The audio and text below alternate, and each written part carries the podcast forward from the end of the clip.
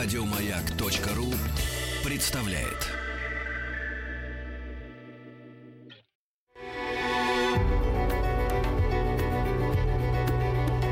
Много букв. Любимые тексты главных персон современности. Здравствуйте, уважаемые радиослушатели. Сегодня с вами Марк Тишман. И я предстану, наверное, не, не в очень привычной для себя роли. Я буду читать стихи и буду читать прозу. Это будут любимые мои стихи самых разных поэтов. И отрывки прозы, которая тоже очень мне дорога и для меня важна. Но начну, наверное, со своего стихотворения, а, которое написал несколько лет тому назад. «Ты мой Париж, ты мой апрельский Рим, ты словно воздух, необходимо незрим. Ты мой Стамбул, ты знойное лето Афин, ты как лицо, смывшее жуткий грим. Ты мой Нью-Йорк, ты все его авеню, ни с кем не считаясь, бежим до Гудзона Ню. Моя Одесса, мой левобережный Ростов, ты мой подъезд, в котором я на день раз сто. Ты как Исландия, зовущая песни Бьорк, только когда у нас с тобой голый Нью-Йорк. Ты мои Канны пьяные, в которых Сочи и Крым. Ты как Мумбаи пряные, ты мой шанхайский дым, ты мой Каир безбашенный, революционный Каир, ты вся моя светлая Раша. А также мой третий мир. Ты как Венеция водная, напрягшая жилы мостов, ты радость моя животная, Пермь моя и Тамбов. Ты мое редкое, резкое, солнце моей Невы. Ты мое детство дерзкое, дебри Махачкалы. Ты мой Пхеньян, горюющий истово по вождю. Ты Самарканд, тоскующий арыками по дождю. Слепого счастья предчувствие, которого не достичь. Челябинск, Чита, Челюскин и скучный Майами-Бич — ты моя вечная ветреная, юная Астана. Ты моя первая, пепельная, хотя нет, не она.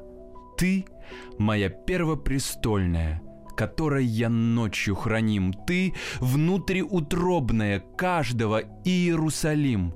В общем, ты свет сквозь радугу в каждой точке земли. Знай это, пой и радуйся. Последняя строчка — ты.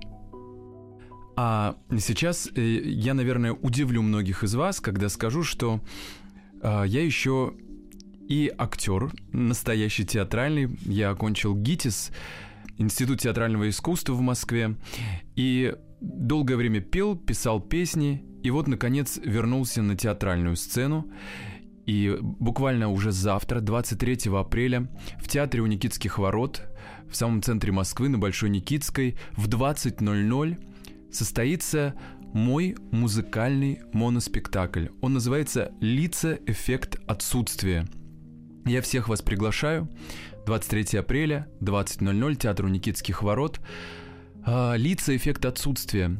В этом спектакле я говорю от лица, от лиц тех людей, которых в моей жизни нет, но которые очень на меня повлияли. Это и какие-то известные очень люди, и неизвестные, те, которых давно уже нет, и те, кто жив и сегодня. И в этом спектакле звучит очень важное для меня э, письмо Чарли Чаплина его дочери Джеральдине. Именно это письмо я хотел бы сейчас для вас прочитать. Девочка моя, сейчас ночь, рождественская ночь. Все вооруженные воины моей маленькой крепости уже спят. Спит твой брат, твоя сестра, даже твоя мать уже спит. Я чуть не разбудил своих уставших птенцов, пока пробирался в эту полуосвещенную комнату. Как далеко ты от меня? Но пусть я ослепну, если твой образ не стоит всегда перед моими глазами, твой портрет здесь, на столе и здесь, возле моего сердца. А где сейчас ты? Там, в сказочном Париже, танцуешь на величественной театральной сцене на Елисейских полях. Я это хорошо знаю.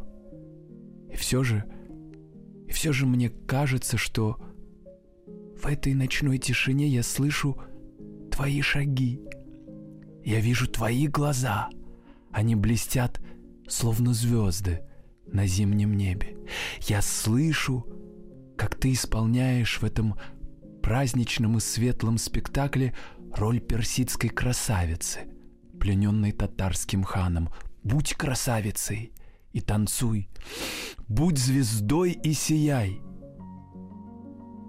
Но если восторги и благодарность публики опьянят тебя, а запах подаренных цветов вскружит тебе голову, то сядь в уголочек, прочитай мое письмо и прислушайся к голосу своего сердца. Я твой отец, Джеральдина. Я Чарли. Чарли Чаплин. Знаешь ли ты, сколько ночей я просиживал у твоей кроватки, когда ты была малышкой, рассказывая тебе сказки о спящей красавице и недремлющем драконе? Я видел твои мечты, моя девочка. Я видел твое будущее. Я видел твой сегодняшний день. Я видел девушку, танцующую на сцене, фею, скользящую по небу. Я слышал, как публики говорили, «Видите эту девушку? Она дочь старого шута, помните?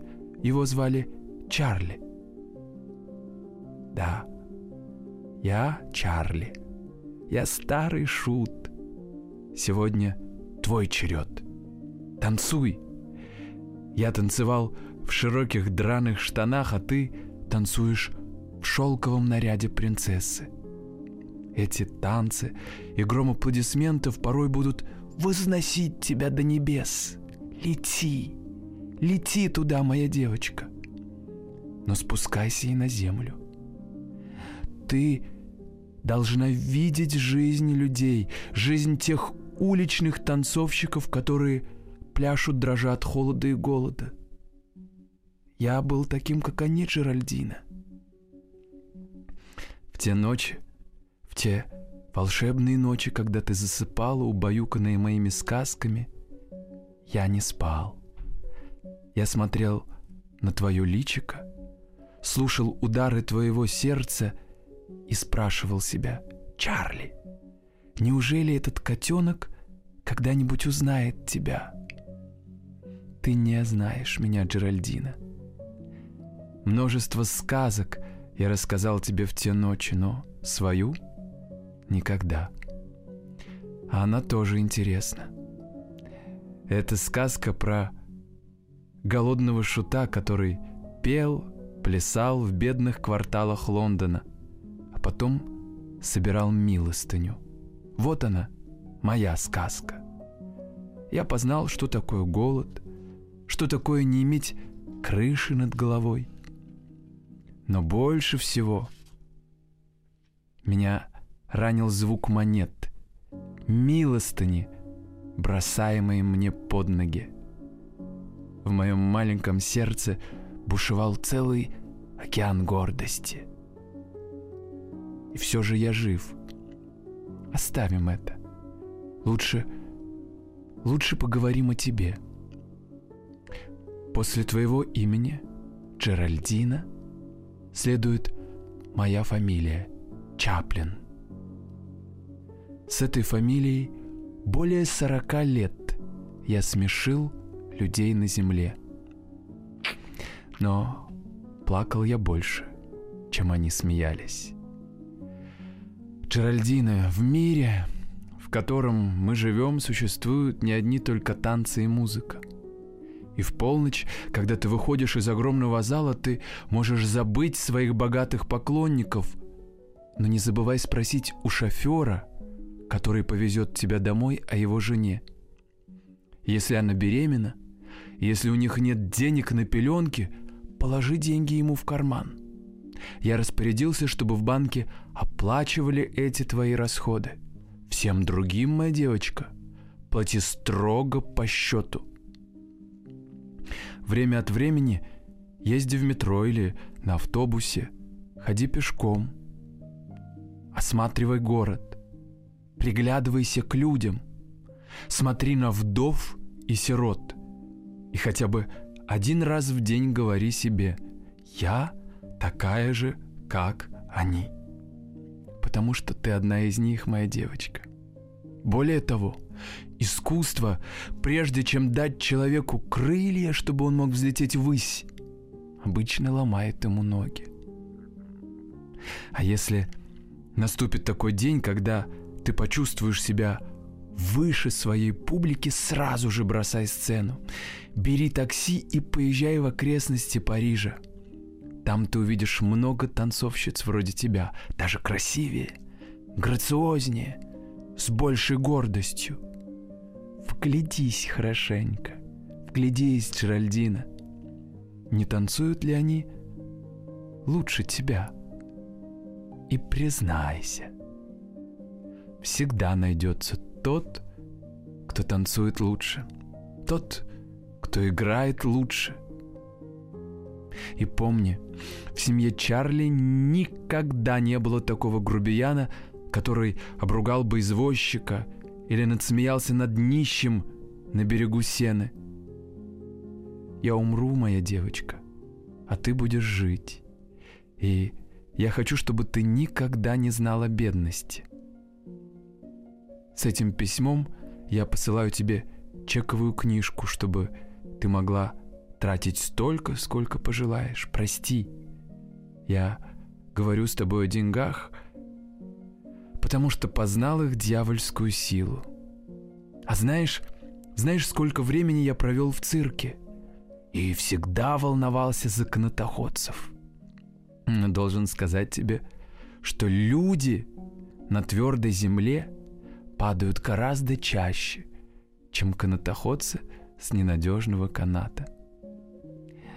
Может быть, в один из званых вечеров тебя ослепит блеск какого-нибудь бриллианта. В этот же момент он станет для тебя опасным канатом, и падение неминуемо.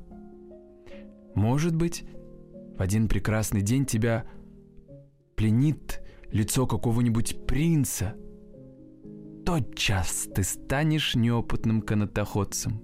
Неопытные падают всегда. Не продавай своего сердца за золото и бриллианты. Знай, что самый большой бриллиант — это солнце.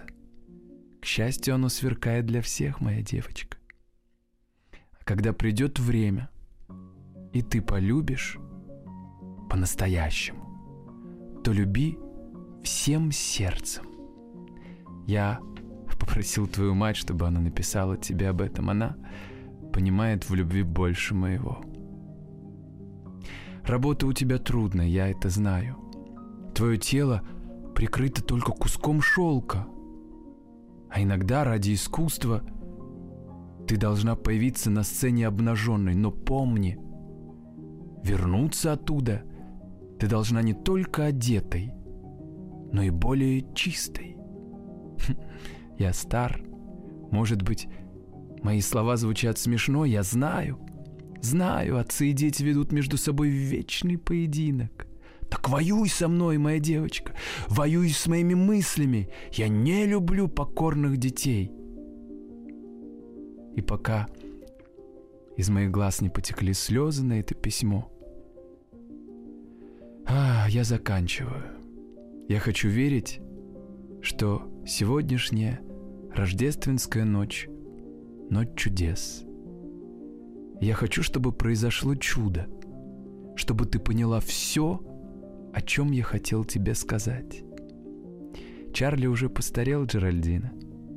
И рано или поздно вместо белого платья для сцены тебе придется надеть черный наряд.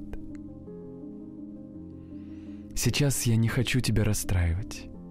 Только время от времени всматривайся в зеркало. Там ты увидишь мои черты. Я хочу, чтобы ты не забывала никогда своего отца. Я не был ангелом, но всегда стремился быть человеком. Постарайся и ты. Целую тебя, Джеральдина. Твой Чарли. Декабрь 1965 год. Сейчас я бы хотел поделиться с вами несколькими а, стихотворениями, которые очень важны для меня, а, с, наверное, с такой мировоззренческой, что ли, точки. Они для меня определяющие. И первое стихотворение — это стихотворение Иосифа Бродского «Пилигримы». «Мои мечты и чувства в сотый раз идут к тебе дорогой пилигримов». Шекспир. Мимо ресталищ, капищ, мимо храмов и баров, мимо шикарных кладбищ, мимо больших базаров, мира и горя мимо, мимо Мекки и Рима, синим солнцем полимы, идут по земле пилигримы. Увечны они, горбаты, голодны, полуодеты, глаза их полны заката, сердца их полны рассвета.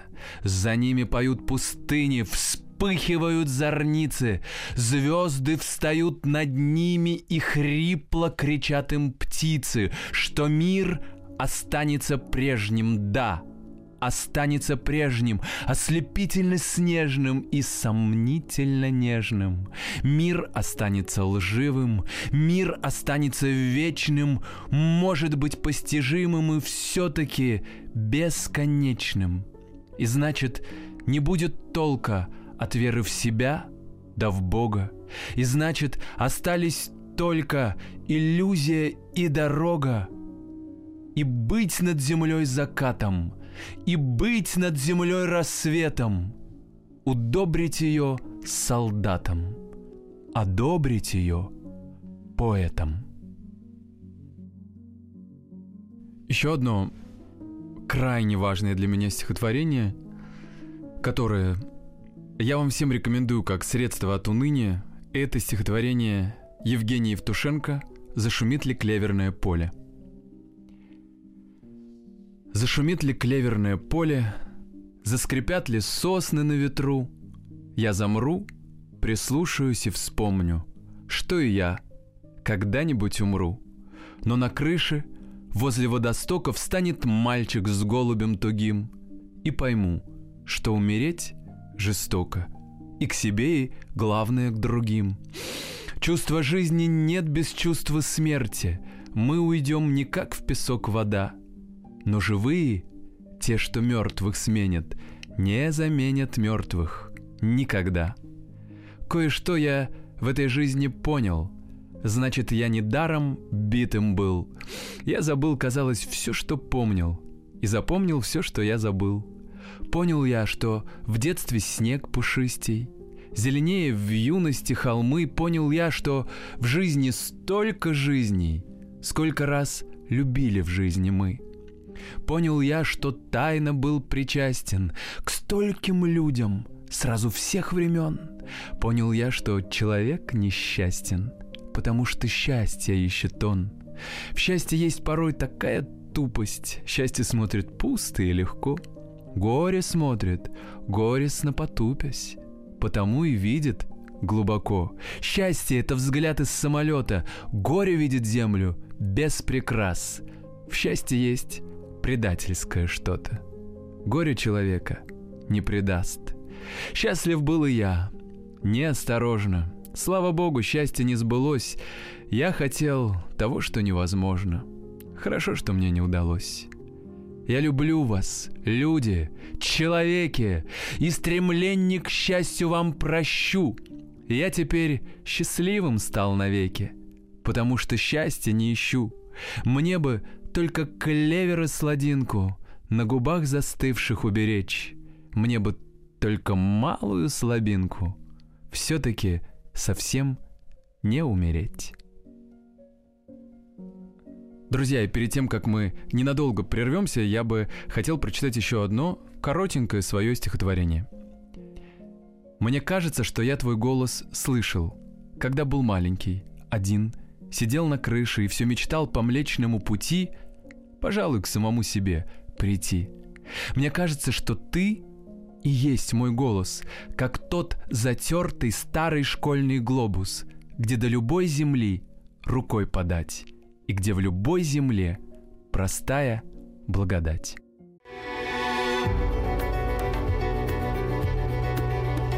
Много букв. Много букв. Любимые тексты главных персон современности – Здравствуйте, приветствую всех, кто к нам присоединился. Это Марк Тишман в программе «Много букв». И сегодня я читаю свою любимую прозу и любимые стихи.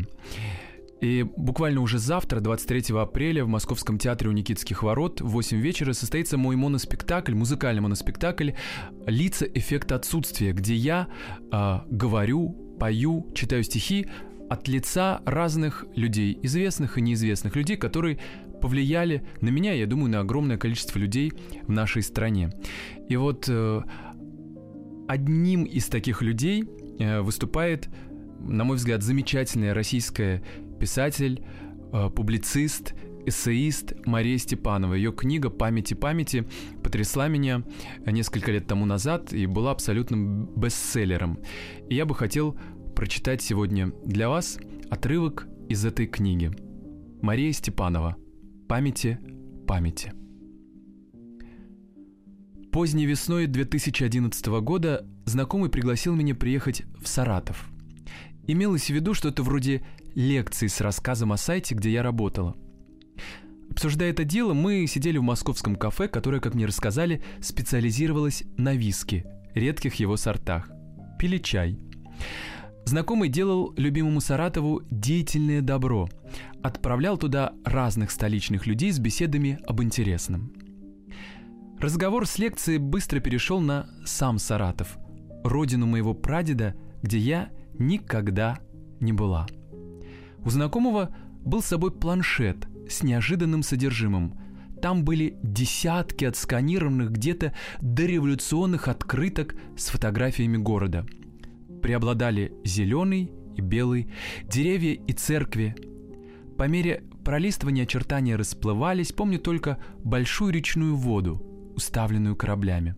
Еще, сказал он, я закачал сюда справочник, весь Саратов за 1908 год. Вот, Поглядите. Моего прадеда звали Михаил Давидович Фридман, и это давало нам некоторые шансы найти его. Он немедленно нашелся в справочнике, он был там один такой. Жил себе в столетней давности Саратове на московской, видимо, важной какой-то улице. Я спросила, осталась ли улица. Улица была на месте. Я отправилась в Саратов. Огромная речная вода пустовала, как тарелка, и улицы забегали к ней жгутами. На месте белого и зеленого были все больше торговые центры и японские ресторанчики, словно других еще не выдумали. Степь была совсем близко. Перед открытыми дверями ателье и магазинов готового платья стояли женские манекены в пыльном и пышном свадебном. Широкие подолы с рюшами колыхались желтый от ветра и песка. Мы поднимались в дощатую, как каюта, мастерскую художника Павла Кузнецова, ели шашлык в длинном, как дебаркадер, приволжском ресторане, разув глаза на очень далекий тот берег. На Московскую улицу, переспросив адрес, я пошла рано утром. Дом было не узнать, хоть я его никогда и не видела – его широкое серое лицо было размордовано слоями цемента, прорезано витринами, там продавали обувь. Но можно было войти в низкую подворотню и дальше, во двор. Во дворе я долго возила руками по сырому саратовскому кирпичу. Там все было как надо, даже больше того. Удивительно, никогда не виданный, Никем мне не описанный двор моего прадеда безошибочно узнавался как тот самый. Разночтений не было никаких. Низкий полисадничек с кустом золотых шаров, и кривые стены, их дерево и кирпич, и какой-то, кажется, стул со сбитой перепонкой, стоявший у забора без особой причины. Все они были мне свои. Все они сразу стали мне родственники. Тут, Говорили они тебе сюда. Довольно сильно несло кошками, но зелень пахла сильней. А взять на память было решительно нечего. Да и не надо было никаких сувениров.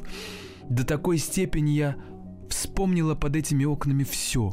С таким чувством высокой, природной точности я догадывалась о том, как тут у нас было устроено, как здесь жили и зачем отсюда уезжали. Двор меня, попросту говоря, обнял. Потоптавшись еще минут десять, я ушла, основательно постаравшись его усвоить, вынуть картинку, как вынимают зеркало из рамы и вставить ее в пазы рабочей памяти накрепко, чтобы никуда не делась сидела прочно. Так оно и вышло. Из окна поезда было видно длинные блестящие канавки вроде арыков, бегущие вдоль дороги, и один раз маленький пыльный смерч, кружившийся на пустом переезде. Что-нибудь неделю спустя мне позвонил саратовский знакомый и, смущаясь, сказал, что перепутал адрес. Улица была та, номер дома другой. Простите, Маша, мне страшно неловко. И это примерно все, что я знаю о памяти. Еще одно очень важное для меня стихотворение. Я уверен, что многие из вас, конечно же, его знают, даже, наверное, многие наизусть, но мне кажется, это стихотворение иногда нужно повторять для себя, для того, чтобы как бы ориентиры в жизни устанавливать на какой, в каком-то правильном направлении. Это стихотворение Бориса Пастернака «Быть знаменитым некрасиво». Быть знаменитым некрасиво – не это подымает ввысь. Не надо заводить архива, над рукописями трястись. Цель творчества — самоотдача, а не шумиха, не успех. Позорно, ничего не знача быть притчей на устах у всех. Но надо жить без самозванства, так жить, чтобы в конце концов привлечь к себе любовь пространства, услышать будущего зов. И надо оставлять пробелы в судьбе, а не среди бумаг, места и главы жизни целой, отчеркивая на полях, и окунаться в неизвестность, и прятать в ней свои шаги, как прячется в тумане местность, когда в ней не видать низги. Другие по живому следу пройдут твой путь за пятью пять, но поражение от победы ты сам не должен отличать и должен ни единой долькой не отступаться от лица, но быть живым, живым и только, живым и только до конца.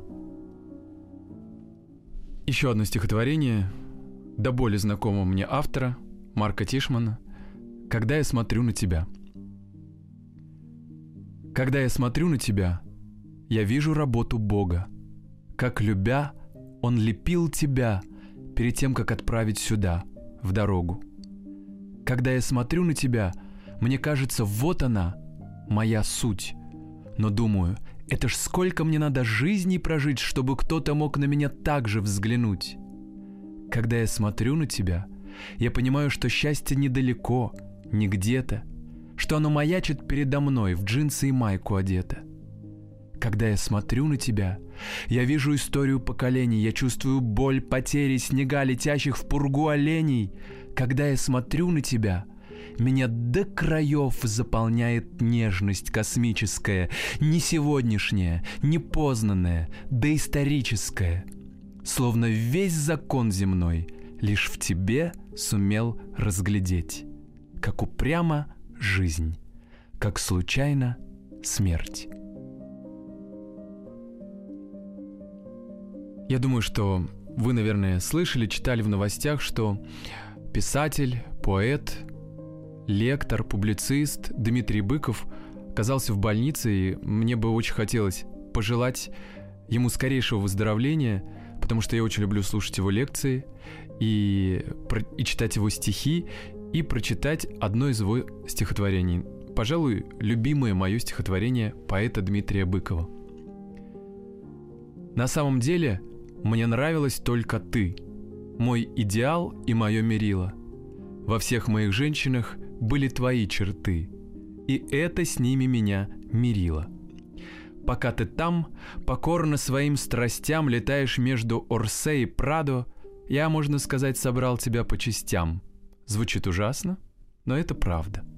Одна курноса, другая с родинкой на спине, третья умеет все принимать как данность, одна не чает души в себе, другая во мне. Вместе больше не попадалась. Одна, как ты, со лба отдувает прядь, другая вечно ключи теряет, а что я ни разу не мог в одно все это собрать, так Бог ошибок не повторяет. И даже твоя душа, до которой ты допустила меня раза три через все препоны, осталась тут, воплотившись во все живые цветы и все неисправные телефоны. А ты боялась, что я тут буду скучать, подачки сам себе предлагая, а ливни, а цены, а эти шахиды, а Роспечать. Бог с тобой, ты со мной, моя дорогая. Иосиф Бродский Дорогая, я вышел сегодня из дому поздно вечером, подышать свежим воздухом, веющим с океана. Закат догорал в портере китайским веером, и туча клубилась, как крышка концертного фортепиано. Четверть века назад ты питала пристрастие к люля и к финикам, рисовала тушью в блокноте, немножко пела, развлекалась со мной, но потом сошлась с инженером-химиком и, судя по письмам, чудовищно поглупела. Теперь тебя видят в церквях, в провинции, в метрополии, на панихидах по общим друзьям, идущим теперь сплошною чередой. И я рад, что на свете есть расстояния более немыслимые, чем между тобой и мною. Не пойми меня дурно. С твоим голосом, телом, именем ничего уже больше не связано. Никто их не уничтожил. Но забыть одну жизнь человеку нужна как минимум еще одна. И я эту долю прожил. Повезло и тебе. Где еще, кроме разве что фотографии, ты прибудешь всегда без морщин, молода, весела, глумлива, ибо время, столкнувшись с памятью, узнает о своем бесправии. Я курю в темноте и вдыхаю гнилье отлива.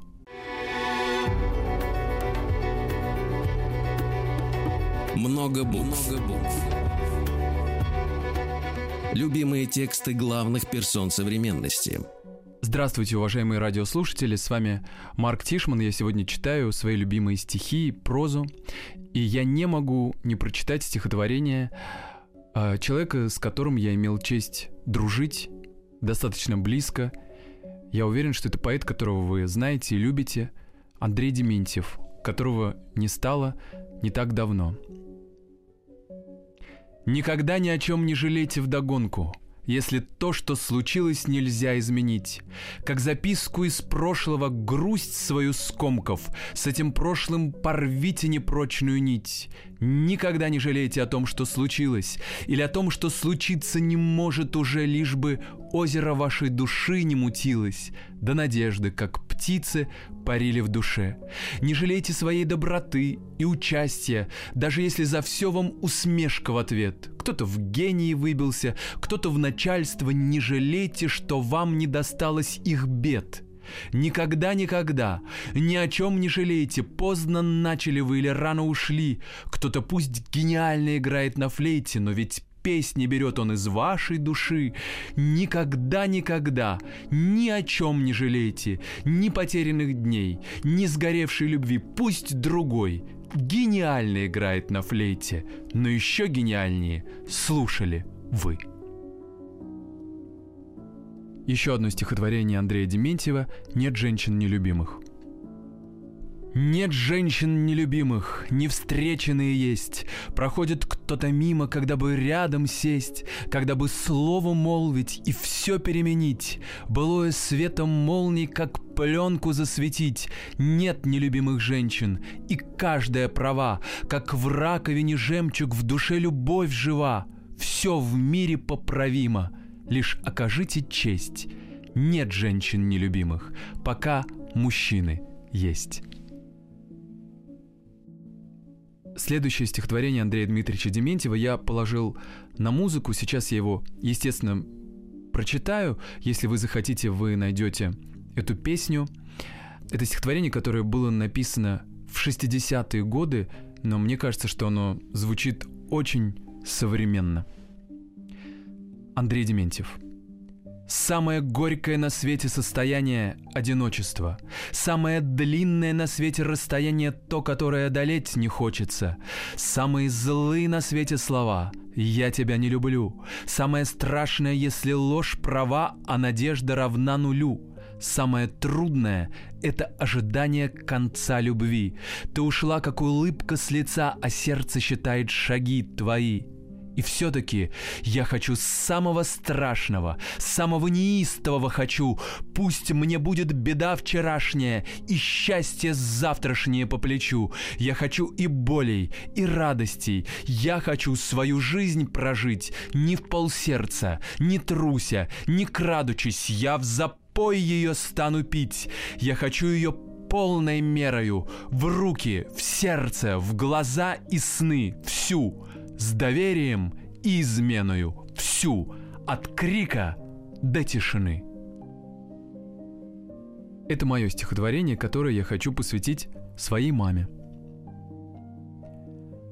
Отвези-ка меня на тук-туке в моей мамы теплые руки, в эти запахи, слезы, объятия, в эти легкие летние платья, в эти горы, море, пляжи — где случилось родиться однажды, где внимал обещанию чуда. Отвези-ка туда, отсюда.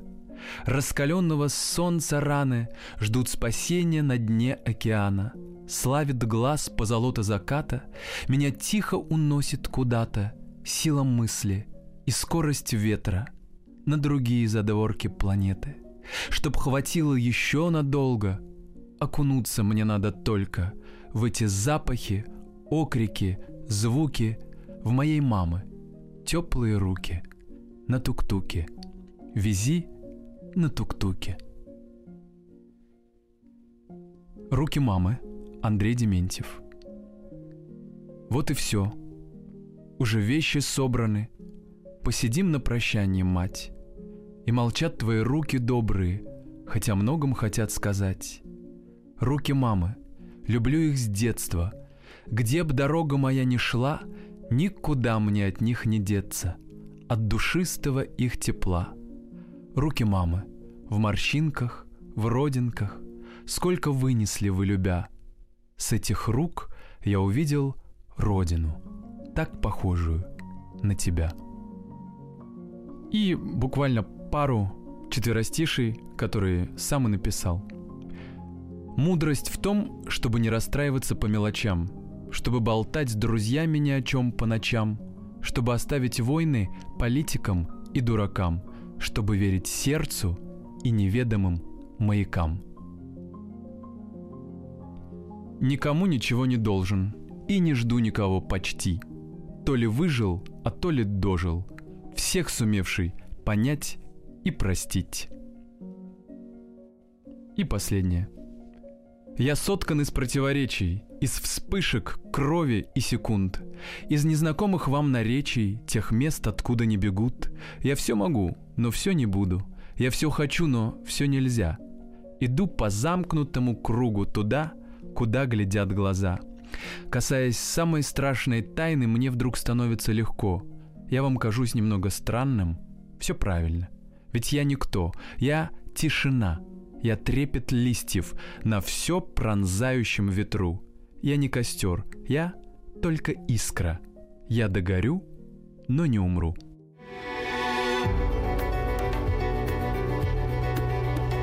Много букв. Что читают те, о ком говорят все. Еще больше подкастов на радиомаяк.ру.